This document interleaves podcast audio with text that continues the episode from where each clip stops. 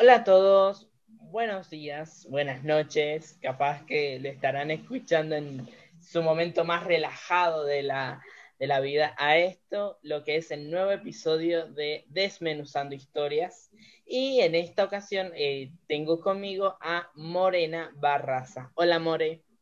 Hola Juan, ¿cómo estás? Gracias por invitarme a, esta, a este nuevo proyecto que me encantó cuando me lo dijiste, así que súper contenta de estar acá. No, muchas gracias a vos por, por aceptar estar en este proyecto, como bien has dicho. Eh, algo totalmente nuevo, creo que para los que sabemos un poco de astrología, esta nueva era de Acuario me ha servido mucho, me está viniendo con todo, así que eh, la creatividad está mil. Eh, en esta ocasión, con More, hemos decidido hablar de la trilogía del perdón, que dentro de sí es una de las trilogías, uno de los libros más polémicos de Florencia Bonelli, ¿no? Es, es, una trilogía polémica. Eh, el protagonista es, te digo, uno de los menos queridos de Flor uno de los más cuestionados. Eh, es un ariano y fue uno de los más cuestionados por Flor. Es una trilogía que toca temas muy delicados. Eh, a mí me encanta. Fue uno de mis fue mi primer Bonelli, eh, el primero, y así fue mi primer Bonelli y me encantó. Bueno, voy a leer la sinopsis para adentrar un poco a lo que es al público de lo que es la trilogía del perdón. Y en, al ser una trilogía, voy a leer el primer, el, la sinopsis del primero, que es Ya Perfecto. Ya sí, la primera entrega de la nueva trilogía romántica de Florencia Bonelli, la trilogía del perdón, un amor que nace con la vida. Febrero de 1736. El padre Ursus, superior de la misión jesuítica de San Ignacio de Mini, Navega por el río Paraná junto a su protegido, un niño de cinco años, Aitor Ñenguirú. Ordena a los bogadores que detengan la balsa al escuchar unos gritos desgarradores provenientes de la orilla. Descubre que se trata de una mujer de origen europeo que acaba de dar a luz a una niña. La muchacha muere, pero la niña está con vida por lo que se apresura a llevarla a la misión donde la bautizan como Emanuela. Así comienza esta potente e intensa historia de amor, de aventuras entre Aitor, séptimo hijo varón de la familia Ñenguirú, el maldecido del pueblo, señalado y discriminado como el Lobizón, y Emanuela, la bendita de San Ignacio Mini, a quien llaman la Niña Santa, por sus poderes, por la cual para, para curar a la gente y a los animales. En el marco de la colonización, la evangelización del sur de América, con un compacto abanico de personajes secundarios bien perfilado y con una apretada trama que nos lleva a recorrer la vida y las costumbres en las misiones jesuíticas. Florencia Bonelli, la reina de la novela histórico-romántica, nos entrega su nueva y apasionada historia que una vez más provocará el entusiasmo y la celebración de sus miles y miles de lectores. ¡Wow! Empezó con todo la trilogía, ¿no? La trilogía arranca con todo y como lo dice la sinopsis, es un amor que nace con la vida, te diría. Eh, Aitor es muy chiquito cuando conoce a Manuela, tiene alrededor de cuatro años, y, Emanuela es un bebé recién nacido que tiene un destino eh, complicado, como bien dice la sinopsis, termina siendo, se convierte en la niña santa. Eh, nada, su nacimiento es totalmente trágico porque pierde a su madre y, la verdad que es un amor muy fuerte el que nos plantea Flor y me parece que fue uno de los puntos también que a la gente un poco le costó eh, llevar a lo largo de toda la historia, porque es un amor que perdona mucho, muchísimo.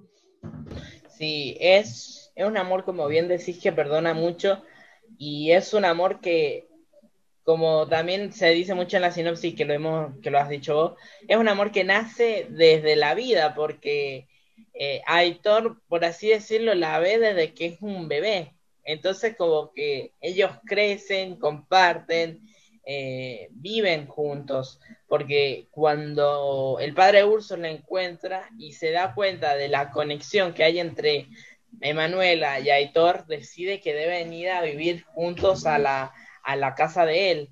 Pero también todo esto traerá una consecuencia de un montón de problemas, ¿no? Sí, em, creo que Ursus eh, en ese momento era el único que entendía a Aitor. Tengamos en cuenta que, como también lo dice la sinopsis, Aitor es el séptimo hijo, el considerado el lobizón, entonces en su pueblo era como una maldición, digamos, ¿no? Es como que él estaba maldito. Y también viene con eh, problemas familiares de que, bueno, obviamente, las creencias de, de, que es el lobizón, de que muchos no lo quieren, que muchos hermanos, entonces es como que Ursus es un poco también un padre para ambos, tanto para Emanuela como para como para Hitor, y bueno, ve que, ese nene chiquito al que mucha gente no le da cariño, encuentra a, otra, a otro ser humano que sí le genera amor por primera vez, porque la realidad es que Aitor no sé si había experimentado en esos primeros cuatro años de vida el amor por alguien. Y cuando la conoce Manuela es como que queda totalmente embelesado. Claro, pasa que también eh, todo esto de las maldiciones, que, que, es algo también que Flor toca y lo toca de manera tan, tan exquisita de, del tema de las creencias, las distintas creencias que tenían los guaraní, las creencias que tenía este Pai Ursus, que trataba de expresarle no, que no, que no, que nada que ver. Eh, vemos también a, a un chico que por la sociedad es maltratado. Entonces, cuando hay mucho maltrato en, el entorno, en este caso en el de Aitor, en donde el pueblo, en donde el padre, donde eh, la madre casi no le prestaba atención, era obvio que era un niño en donde iban a hacer con todo esto, en donde no sabe lo que es el amor. Entonces ve esta niña, se encandila y termina enamorándose, porque a veces el amor a veces te llega de la manera menos pensada. Y además, em, a mí me parece que, que Manuela es como que ya de por sí irradiaba esa luz, esa paz, esa tranquilidad, no solo con Héctor, sino con todo el mundo. Porque termina siendo la niña santa, poder curar con las manos, termina siendo como eh, una dulce para todos, y es como que eh, a todo el mundo le causa ternura, además de ser muy diferente. No olvidemos que estamos en una eh, misión jesuítica donde estaba lleno de guaraníes y llega ella, rubia, ojos claros, nada que ver. Los padres tratan de mantenerle eh, una educación, cosa que no pasaba con todos, de enseñarle otras cosas, porque sabían que, bueno, el destino de ella no iba a ser ese de por vida. Entonces es como todo un tema y me parece que la llegada de Manuela eh, es un poco eh, revolucionaria para lo que era la misión en ese momento.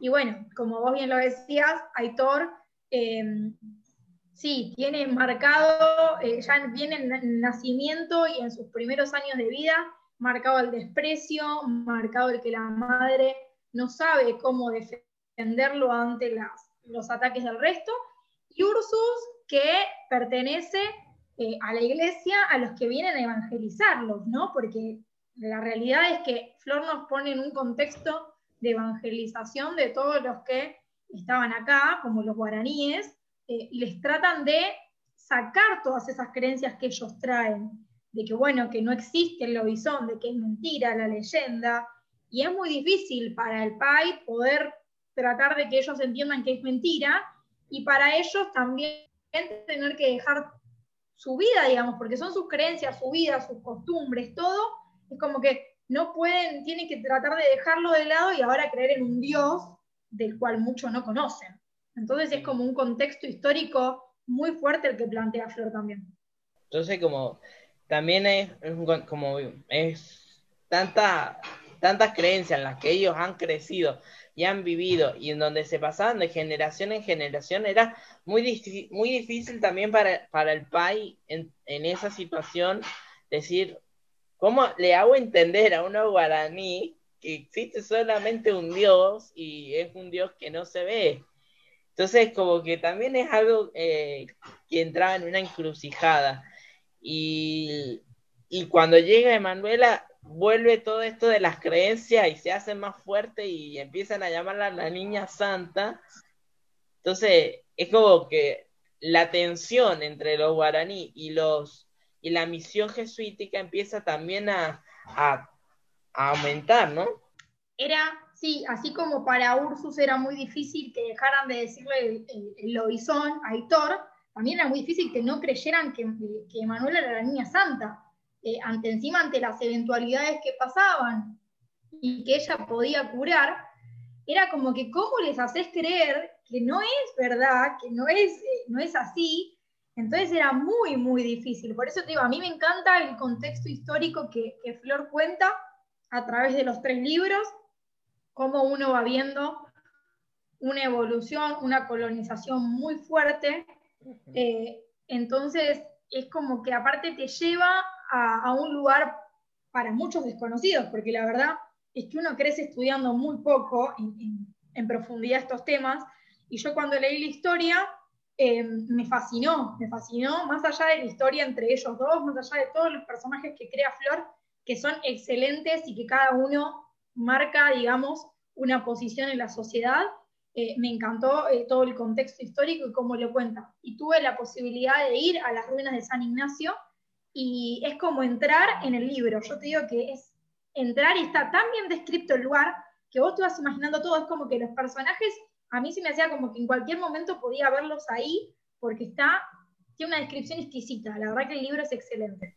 Sí, tiene una, una riqueza de información, una riqueza de descripción. Además porque Flor también, ella comentaba de que esto también había sido un desafío porque era viajar a, a siglos anteriores porque ella se manejaba en el siglo XIX, principios del siglo XX, siglo XVIII. Entonces, como que meterse en 1500 y pico de años era todo un desafío y creo que Flor lo manejó de una manera tan, tan rica que uno cuando lo lee va descubriendo.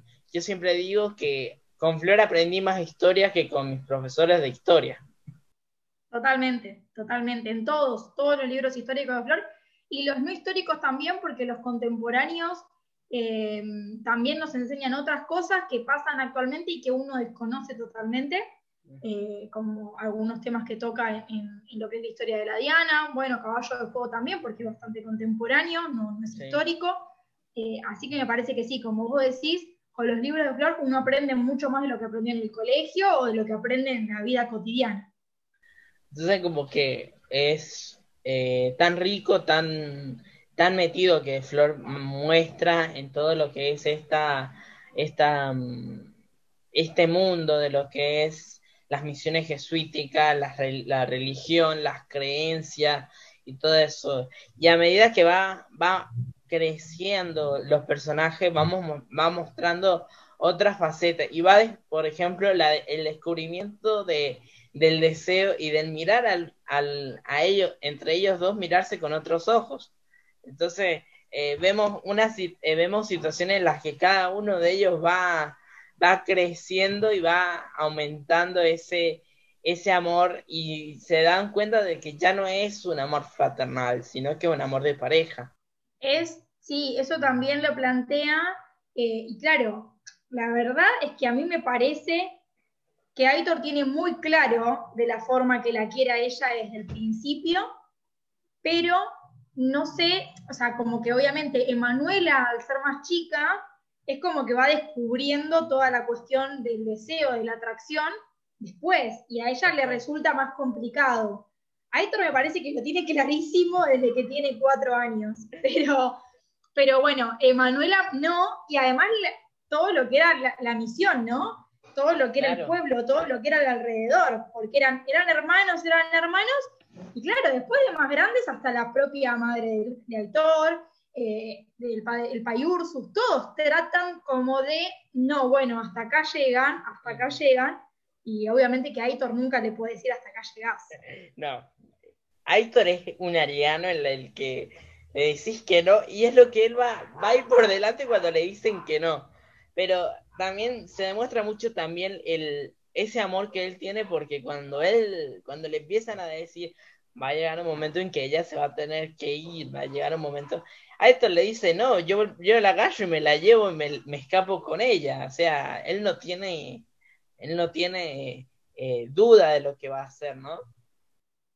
No. Eh, por eso te digo, me parece que él tiene muy claro lo que quiere y además que es una persona al, que le cuestan las cosas desde que nació. Todo le cuesta el doble, el triple, tiene que lidiar con, todo lo malo que le, que le puede tirar el otro.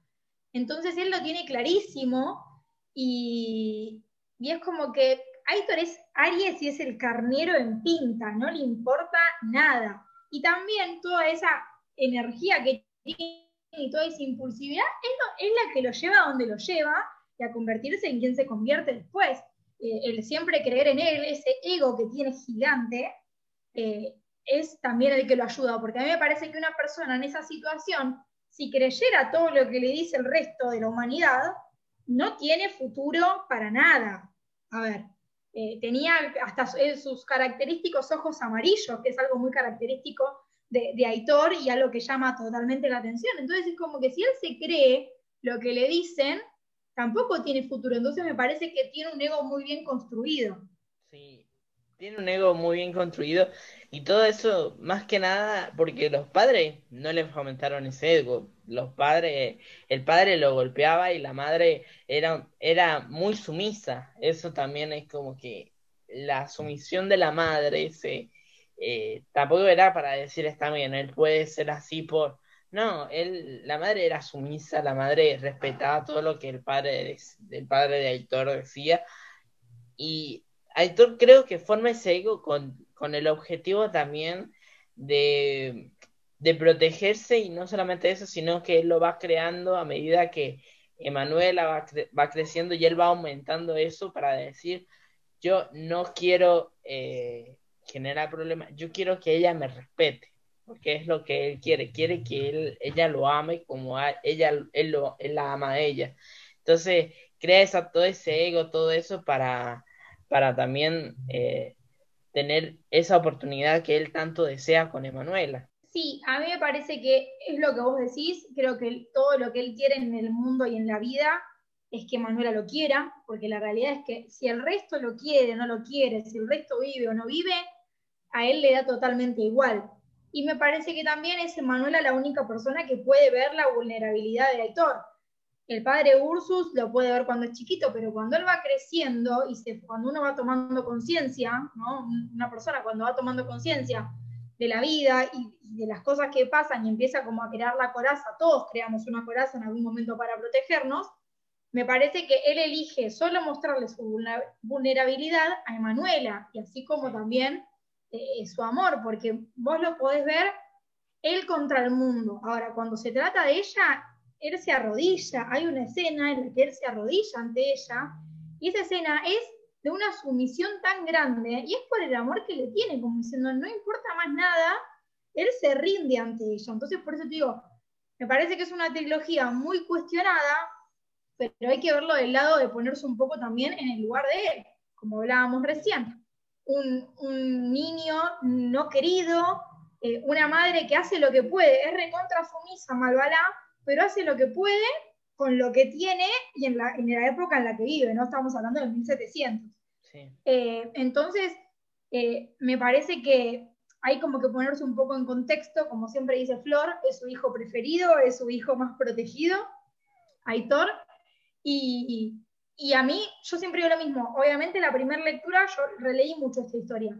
La primera lectura no lo quise ni un poco, pero después lo, fui entendiendo, como que a poco eh, fui, fui desmenuzando, como estamos haciendo ahora, y su personalidad, y, lo fui entendiendo y me fui poniendo en su lugar y digo, bueno, sí, eh, yo quiero mucho más a Aitor que a Manuela, te soy sincera.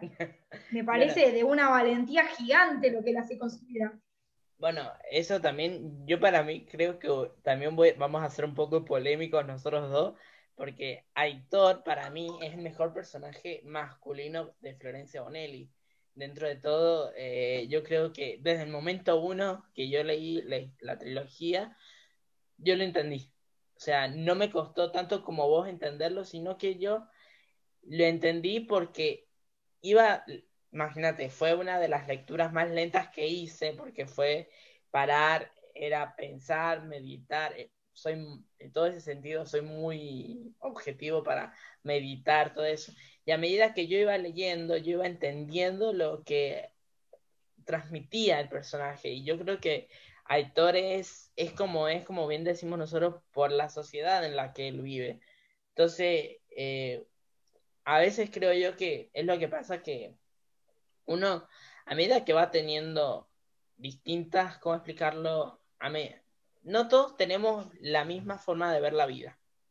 ¿Por qué? Porque es también la forma en la que nos criaron, la forma en la que nos trataron. Entonces, si vos creces durante un montón de tiempo, como el de Aitor, que fue hasta los veintipico de años que él pudo liberarse de ese, de ese maltrato que la sociedad lo iba haciendo, es obvio que él va a tener esa actitud eh, luchadora, esa actitud de, eh, desafiante, porque él era muy desafiante, él eh, era muy difícil poder ser amigo de él. Una, porque él vivía en un mundo en donde nadie quería ser su amigo desde chico, y otra porque a medida que él iba creciendo, iba creando esa coraza que eh, él se iba protegiendo para no ser lastimado. Entonces, con la única que él se muestra es con Emanuela. Es más, hay una escena en la que él le dice, vos sos la única que me puede destruir si quieres porque él, ella tan solo yéndose lo lastima, ¿no? Y Manuela lo tiene clarísimo. Manuela tiene clarísimo que es la única que lo puede destruir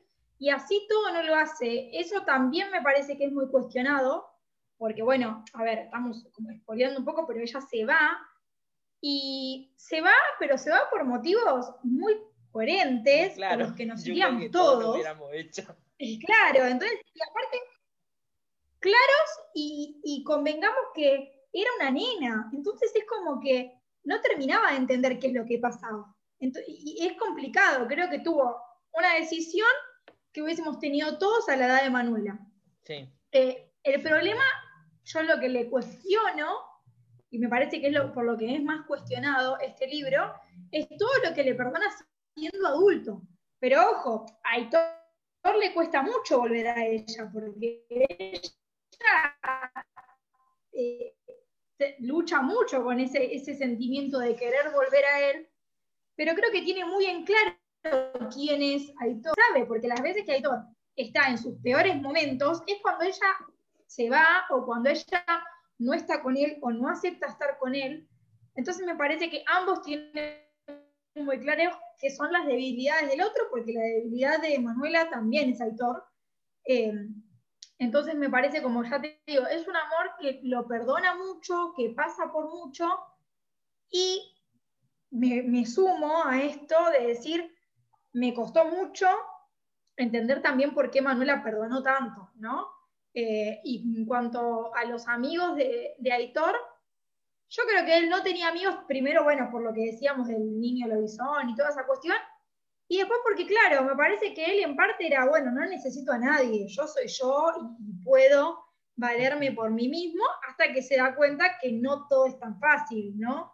Eh, está bien, en la misión por ahí se iba a casar solo, todo bien, pero cuando llega a la ciudad, bueno, es algo totalmente distinto y ahí se da cuenta que tiene que hacer una especie de alianza y bueno, va aflojando poco a poco, pero es muy difícil confiar siendo Aitor. Es muy difícil.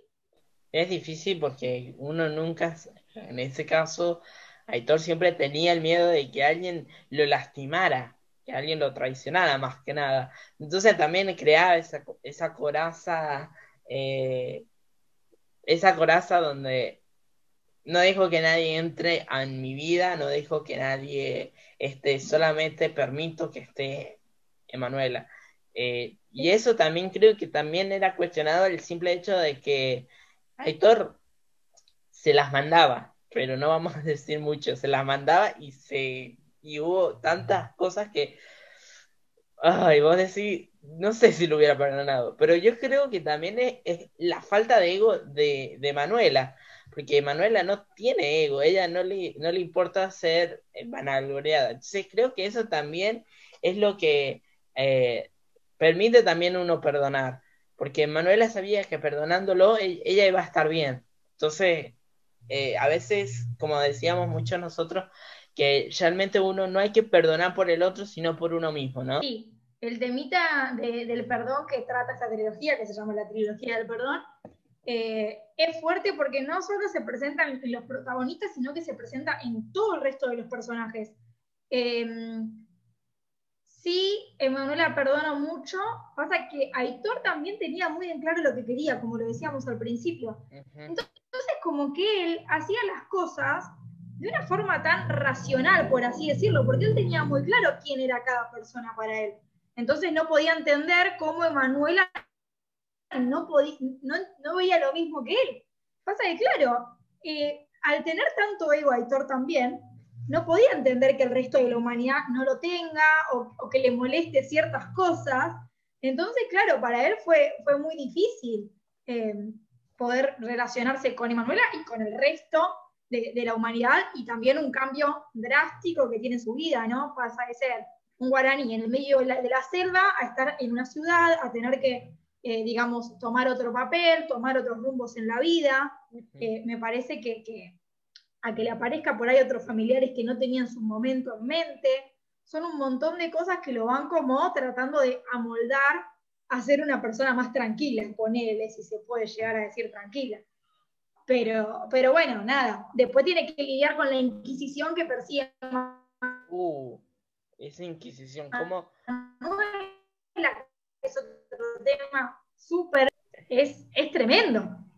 Es, la Inquisición es, es una, algo que por ejemplo vos te decían vos sos bruja y te perseguían, vos sos, entonces como que si vos no estabas en los cánones que la iglesia católica, que todo lo que hay en esa época infidelidad, todo eso, te perseguían, te perseguían, te perseguían hasta, no sé, matarte. Eran capaces de cualquier cosa.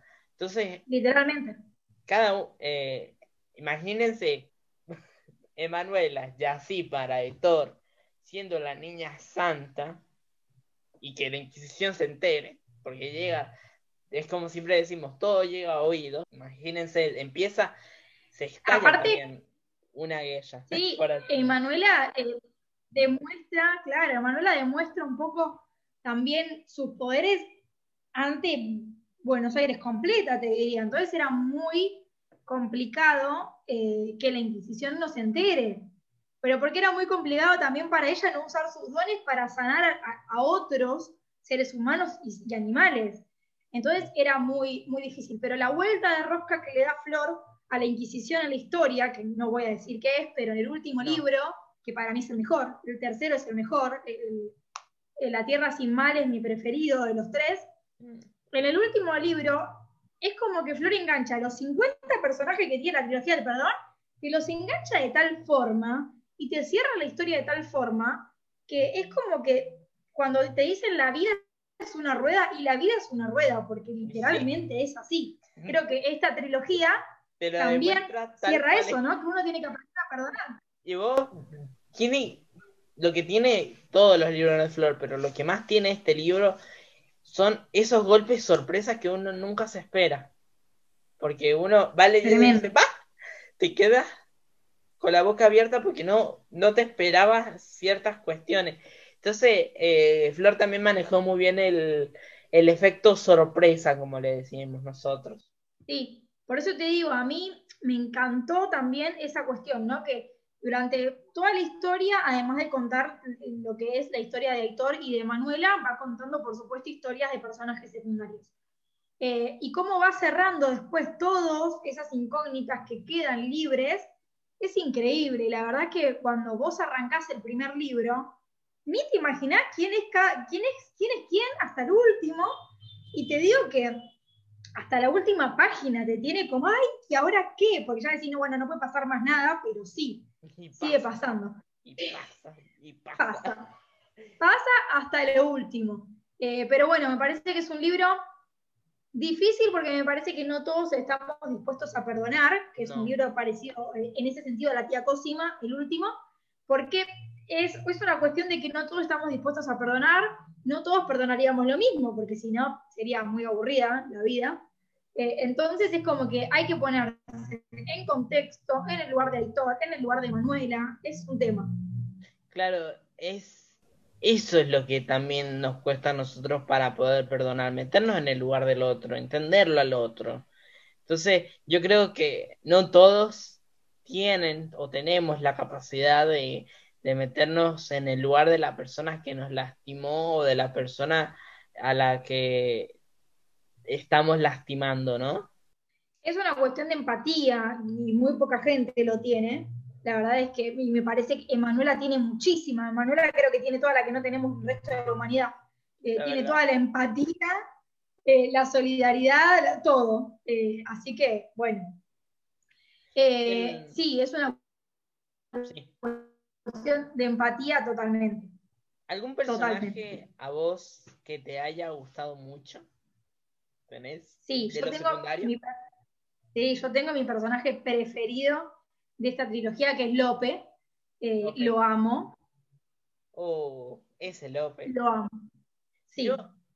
Yo, yo, creo que Lope es uno también de los personajes más dulces, por así decirlo. Es, es muy, eh, muy sensible. Yo creo que Flora ahí demostró también, yo me sentí muy identificado con la personalidad con Lope por ser tan sensible, tan, tan estar ahí para los amigos. Entonces como que eh, va generando también, como bien decís, todos los personajes pasan una transición de perdón eh, entre ellos porque eh, surgen cuestiones en todos los personajes que uno va diciendo, la verdad que todos en la historia, por eso también se llama la trilogía del perdón, porque todos en algún momento tenemos que perdonar a alguien, en, eh, el libro tienen que perdonarse, entonces son personajes también que, que van mostrando lo que es la humanidad y cómo también son un abanico de, historias, de,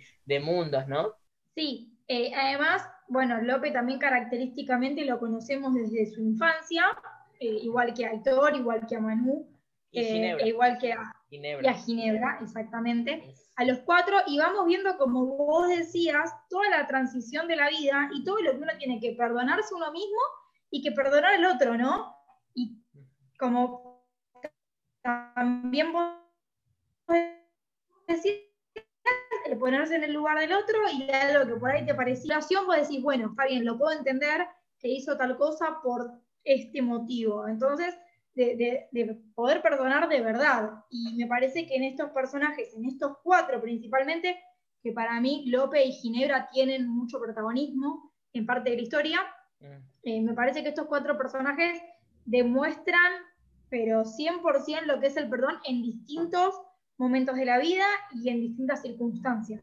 Claro, y en distintas personas. Eh, los atraviesa a veces, justo a los cuatro comparten algunas circunstancias, y también, perdón, no solamente perdonarse en, varios personajes, sino perdonarse en todo sentido y pedir perdón o perdonar. Entonces, cuesta mucho la, el momento de, de darse cuenta, porque yo creo que el perdón es cuando vos vas a pedir perdón, es cuando vos tenés que darte cuenta del error cometido o darte cuenta de que actuaste mal en tal circunstancia. Entonces es difícil porque nosotros siendo tan egocéntricos, con un ego tan grande, porque muchos tenemos ego, algunos los tienen más, otros los tienen menos, todos en algún momento, todos tenemos ego, eh, nos cuesta darnos cuenta de nuestros errores, ¿no?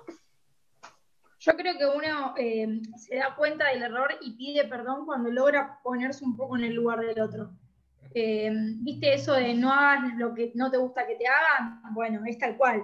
Pasa que uno se da cuenta cuando o le pasa algo parecido o cuando logra ponerse en el lugar del otro y a nadie pasó pero bueno, hay ciertas personas, todos nacemos con ego, todos, o sea, nacemos, nos, formamos en realidad eh, con, el ego porque es lo que la sociedad también eh, pide y demuestra, ¿no? Que cada uno eh, demuestre que es mejor que el otro en algo, que cada uno se la crea, que, que, se vaya construyendo ese ego, entonces es muy difícil después despojarse de todo eso. No es imposible, pero es difícil el poder ver, por eso uno a veces tiene que pensar antes de actuar o antes de decir, cosa que Aitor no hace en esta historia. No, es como que le cuesta y una banda. Yo la verdad, eh, un personaje que secundario que me haya gustado mucho, mucho, además de Lope, es el, el hermano Bruno. Bruno es, si bien al principio aparece muy poco, eh, es un personaje también que, los que entiende a los dos personajes principales. Es, el mediador. Es el mediador de los dos. Es como los va, los va diciendo, paren, entendela a ella, entendelo a Entonces como que es un personaje que sirve también, es, es por así decirlo, como bien decís, el mediador, el que calma la situación también. Entonces, como que son personajes, es un personaje muy, eh, muy sensato para su edad también. Sí. Eh, también me parece entiende a Aitor porque a él le pasa lo mismo, la gente también lo mira raro. Entonces es como que, viste, es como medio esta cuestión de decir, bueno, lo, lo entiende y además como vos decís muy bien, entiende a los dos. Entiende Manuela y entiende a Aitor, porque se crió con ellos. Entonces, es como el hermano, es el hermano de los dos. Eh, creo que lo sienten así, tanto Emanuela como Aitor lo sienten así, más allá que, bueno, Emanuela no comparte nada, nada de sangre con, con ninguna, ¿no? Pero Aitor, del único que no está celoso, porque Aitor está celoso de medio mundo que se acerca de Manuel, del único que no está celoso del aire. es de Bruno. Vos fíjate que nunca le plantea algo a Bruno de, decirle tal y tal. Es el único. En, más, le dice a Bruno, cuando él se va a casar, siempre le dice, cuando ven, vos cuidarla cuando yo no estoy.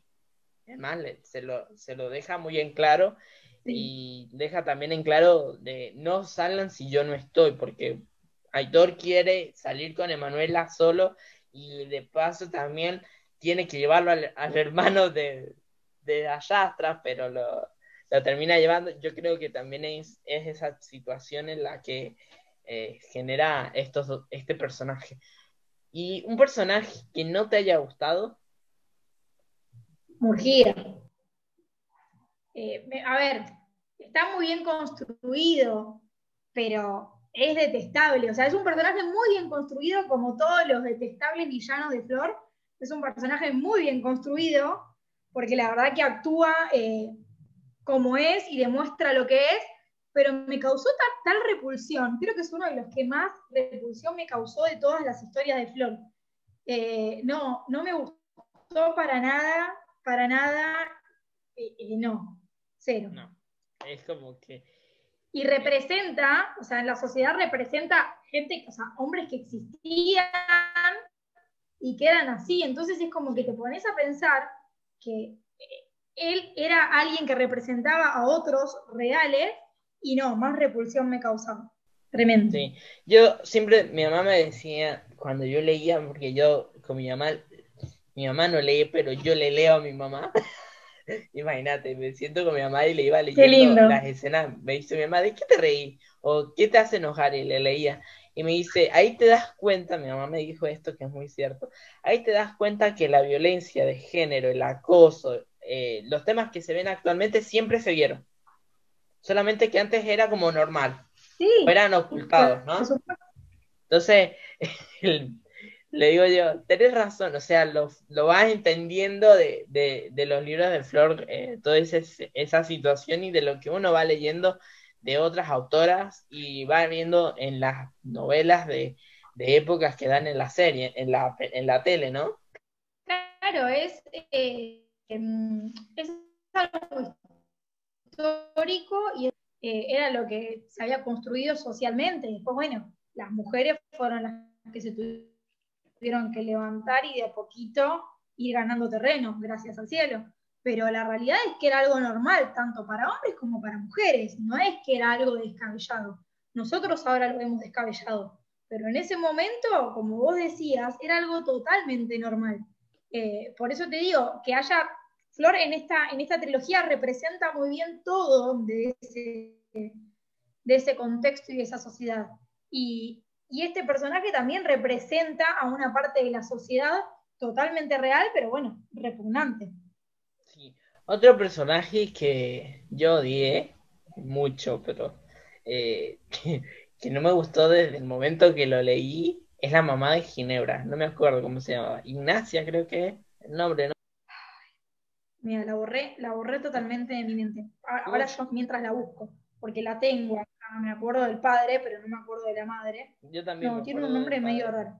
Pero el eh, personaje. Sí, es una mujer. Es, es una mujer que no, no quería quedarse sin aparentar, necesitaba aparentar todo el tiempo. No solamente aparentar. Quería como que mantener siempre su estatus, su, todo eso, y era muy ambiciosa. Y hace cosas eh, que uno escuchando, uno viendo la, le genera esa repulsión. ¿Cómo será la repulsión que esa mujer tenía que yo ni me acuerdo el nombre? No, no, no, yo tampoco, ya te digo, estoy como, como en una en, una nebulosa, tampoco me acuerdo el nombre, pero ahora te lo voy a, te lo voy a encontrar. Eh, sí, a mí me parece que nada, tenía aires de grandeza cuando la verdad que no tenía dónde caerse muerta la pobre.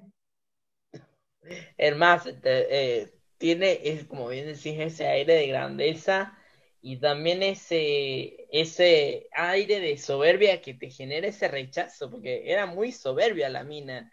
Vos la, vos la, leías y decías, por Dios, ¿cuánto se cree capaz?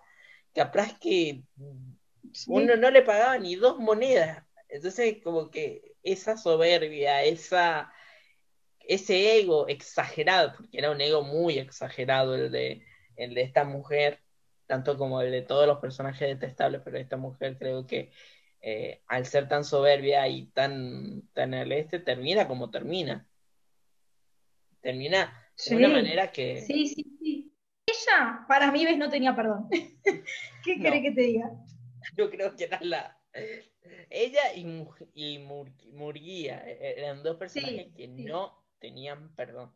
Eran los dos más detestables de toda la novela. Sí, sí, sí, sí, totalmente. Em, no, yo no lo hubiese perdonado jamás, jamás. Eh, pero bueno, viste, también, pues lo mismo, hay que ponerse en su lugar, hay que saber un poco de su historia. Flor nos cuenta bastante de su historia, aunque no mucho, o sea. Yo creo que tampoco cuenta más simpatía. para que nadie, para que nadie la perdone. Es que hay, hay, hay, hay eh. y hay hay formas de ser de la otra persona que son de las que más cuestan, ¿no? Yo creo que eh, cuesta mucho perdonar a actitudes y personas que, eh, como estos dos personajes, ¿no? Me parece que se llamaba Nicolasa, ¿no? Nicolás. Yo sé que entre Ignacia y Nicolasa estaba. Bueno, discúlpenos a todos, estamos buscando. Sí, Nicolasa. Nicolasa. Nicolasa, la madre, la madre de Ginebra. Eh, no, bueno, vuelvo a lo mismo. Era, era una mujer que la verdad que si vos te la pones a pensar, pobre, tuvo una vida también bastante trágica y no encontró el cariño que buscaba a lo largo de su vida, al final no, no, no encontró el amor que siempre buscó y siempre se sintió un trapo de piso, por decirlo de alguna forma, ¿no? Pero en vez de poder remediar eso, me parece que tomó como más represalias y, no, no, no tomó buenas decisiones. No. se eh, creyó dueña de la casa cuando no lo era, eh, quiso... Quiso es más, eh, hay una situación también que, te demuestra cómo, cómo era ese, ese, ese, interior tan lastimado, porque cuando uno está muy lastimado genera todas estas cuestiones de, querer maltratar para sentirse mejor. Y yo creo que también esas cosas de estar ella lastimada, porque su vida, como bien decís, era un poco también dura y era, era esto que la llevaron a, tomar decisiones que, que eran incorrectas y que ella dentro de todo sabía que lo estaba haciendo mal. Eso, era, eso es la, la bronca que más te da, porque ella sabía que estaba haciendo mal. Ella no lo hacía por porque no lo sabía que lo que estaba haciendo. Ella sabía que haciendo ciertas cuestiones eh, se las estaba mandando, la verdad. Sí, eh, a mí me parece que como vos bien dijiste, cuando uno actúa desde el lugar del dolor, lo único que genera es odio y lo único que genera son malas, eh, malas consecuencias y mal eh, ¿no? Eh, no, no, tampoco vas a poder darte nada bueno a vos mismo. Y me parece que Nicolasa es un personaje que demuestra totalmente eso. Actuar todo el tiempo desde el lugar del enojo, de la furia, de la envidia, del dolor. Nunca poder superar las cosas que le pasaron en la vida y seguir adelante, sino todo el tiempo quejándose, queriendo lo que tiene el otro, lamentándose por lo que ya no es. Me parece que actúa desde ese lugar. Sí, es como un personaje eh, muy, muy dolido y que eso genera tanto odio, porque sinceramente su vida estaba tan amargada por, por las cosas que le iban pasando, estaba tan amargada interiormente que ya generaba esa amargura en todo sentido. Entonces es un personaje muy, muy poco entendible. Yo creo que muy, muy poco la entendía ese personaje. Sí, sí, eh, vuelve a lo mismo, si uno se pone a analizarla puede llegar a entender, y ahí bueno, pues bueno, es todo difícil, difícil perdonar, difícil entenderla, eh, todos tomamos malas decisiones, pasa que me parece que Nicolasa tomó muchas, muchísimas malas decisiones. Entonces es como difícil, y como diría Flor, va a tener que reencarnar, sabes cuántas vidas, ¿no? Para, para poder sanar todo lo que hizo. El karma, el karma. ¿Sabes qué? Pero bueno, nada, es otro personaje muy bien construido.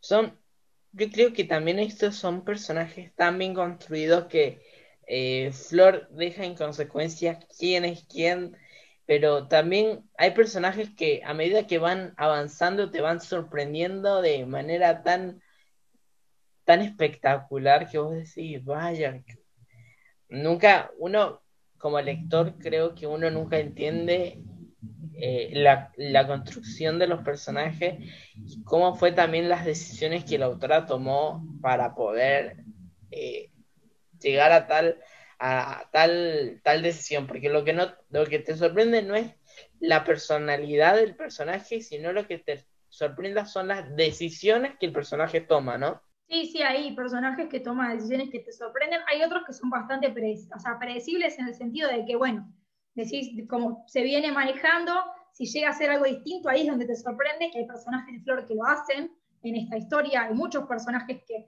solo Flor a veces, bueno, muchísimas escritoras, pero Flor tiene esa capacidad de redimir a ese personaje que venís odiando durante 200 páginas y de golpe en tres páginas te lo dio vuelta y decís, ay, ahora lo quiero, pobrecito, lo quiero abrazar. Y, la verdad es que, viste, es como que decís, ¿cómo lo hizo? Porque lo, estaba odiando hace un ratito. ¿Por qué me Y ahora lo querés. Es como que vos, vos, estás leyendo el libro y decís, ¿por qué me hace esto? ¿Qué hago yo ahora? Lo estaba odiando recién, ¿por qué ahora lo tengo que querer? Sí. Claro, hay personajes. Totalmente eh, yo creo que también eh, va también en cómo también uno se da, cómo el personaje también se dio cuenta que estaba actuando mal y quiere remediarlo. Entonces, eh, son varias cuestiones que yo la verdad amé en este libro, amé, yo creo que, como dije, el personaje de Editor es mi personaje protagónico de Flor favorito. Emanuela no, no tanto, no porque no me haya agradado, sino porque tengo otro personaje que me encantó más, eh, que no puedo sacar el puesto. Como digo, está bien, yo la. Emanuela puede estar en el segundo, pero hay otro personaje que no me saca el puesto. Por más libros que haya, no me saca el puesto ese personaje. ¿Quién es el, protagonista, la, la, protagonista femenina? La protagonista femenina es Melody. Ay, bueno, sí. Y bueno, también vos lo vas a entender porque es leonina, es obvio que no puede... Eh, a mí igual creo que las históricas, bueno, todas tienen su parte buena, pero Laura, Laura Escalante es nada, yo me, me paro y la aplaudo de pie. Laura Escalante me parece que todas tienen su valentía y demás, pero Laura me encanta. De, Indias Blancas me encanta. Sí, eh, Laura está Pero bueno. Pero en mi caso fue más que nada por la personalidad de, de Melody que más me gustó. Eh, pero Laura también e, es un personaje que me gusta mucho. Es más, si no hubiera sido por ese libro, yo no hubiera empezado a escribir. Yo lo digo, lo dije y lo volveré a repetir. Creo que Flor cambió mi, forma también de ver la vida y de ver el romance con otros ojos. Totalmente. Y como para dar, me parece que lo que decías hace un rato de los personajes que, que se dan cuenta que hacen las cosas mal, y la trilogía del perdón también Flor nos demuestra el perdonar eh, desde ese punto y el perdonarse, ¿no? Cuando uno llega quizás a la última instancia de su vida, que se replantea un montón de cosas eh, y ve las consecuencias de las decisiones que tomó, también poder perdonarse ahí para poder irse en paz, me parece que también es una forma muy, muy importante perdón que no todas las personas logran. la verdad es que cambian su forma también de ver eh, en ese último momento porque es cuando más, más en ese momento uno, eh, yo creo que es como dicen que cuando, nunca, nunca me pasó, pero creo que cuando uno está en esos momentos pasa la vida entera por tu mente. Entonces, es un pase de factura, como bien digo a veces, que, la vida te da que vos decís, vaya, cuántas cosas, y te das cuenta, y para poder irse en paz hay que perdonarse, pedir perdón, y eh, perdonar, entonces eh, son cuestiones también que Flor las maneja. Y yo creo que en todos los libros, no solamente en esta se, se manifestó mucho el perdón, pero Flor lo venía haciendo sutilmente con, con Indias Blancas, con eh, todas las historias. Yo creo que en todas las historias toca el perdón, pero en esta es como que lo planteó porque es el, tema central también. Claro, sí. En, en, la vida uno tiene que perdonar y perdonarse y y aceptar el perdón del otro. Por eso siempre me parece que en toda historia uno va a encontrar un poco de perdón. Pero bueno, ella siempre dijo que cuando escribió esta historia fue un momento así como tremendo en, su vida, en, su, astrología, y, y, por eso decidió como darle la trilogía del perdón y un lugar tan importante al perdón. Y a partir de ahí me parece que Flor también en cada libro plantea muy, muy fuerte el tema del perdón, porque es algo muy difícil para los humanos. Sí, y es un, es un tema también que, como es un tema tabú, el perdón. Al igual que la muerte, en, me llaman Artemio Furia en, en lo que es esto de, de la trilogía perdón, es un tema tabú en el que la gente, vos le hablas de perdón y la gente dice, no, no, no, no hay caso de que la gente hable. Entonces, creo que el tema de plasmarlo en, en los libros es muy bueno para la gente más o menos entienda qué es lo que es el perdón. Y también para preguntarnos nosotros hasta dónde seríamos capaces de perdonar. Sí, esa es una muy buena pregunta. Y aprender que cada uno perdonaría cosas distintas, que lo que uno perdonaría, el otro no tiene por qué perdonarlo. No. Es como, que, cada uno, viste, tiene sus límites y sus cosas. Así que bueno, pudimos hacer esta charla, este debate, esta desmenuzación, sin hacer mucho spoiler, cosa que, por ejemplo, me dieron ganas, porque hay situaciones que te dan ganas de contar muchas cosas, así que para que ustedes sepan el por qué lo podemos decir, qué es lo que teníamos tanta ganas de decirlo, les recomendamos que lean el libro. Eh, es un libro que si están preparados, que están preparados para entender el perdón, denle para adelante. Y si no, también para más o menos ustedes entrar eh, en detalle, que lean este libro. Y si lo leyeron y les gustó, eh, les recomiendo que, si quieren, si no, no es obligación, como siempre digo, eh, se contacten conmigo o con More. ¿Cuál es tu Instagram, More? Larga y Y no tengo nada que ver con los lácteos, lamentablemente, porque por ahí podría ser, así que es Barraza con ese. Pero bueno, sí, a mí también me encanta esta historia, así que si me cuentan qué les pareció, yo feliz. Así que, y bueno, si les pareció, todo eso, si les gusta, bueno, espero que les haya gustado y eh, nos vemos en un próximo episodio de Desmenuzando Historias, así que nos vemos. Chao, More. Chao, Juan, muchas gracias.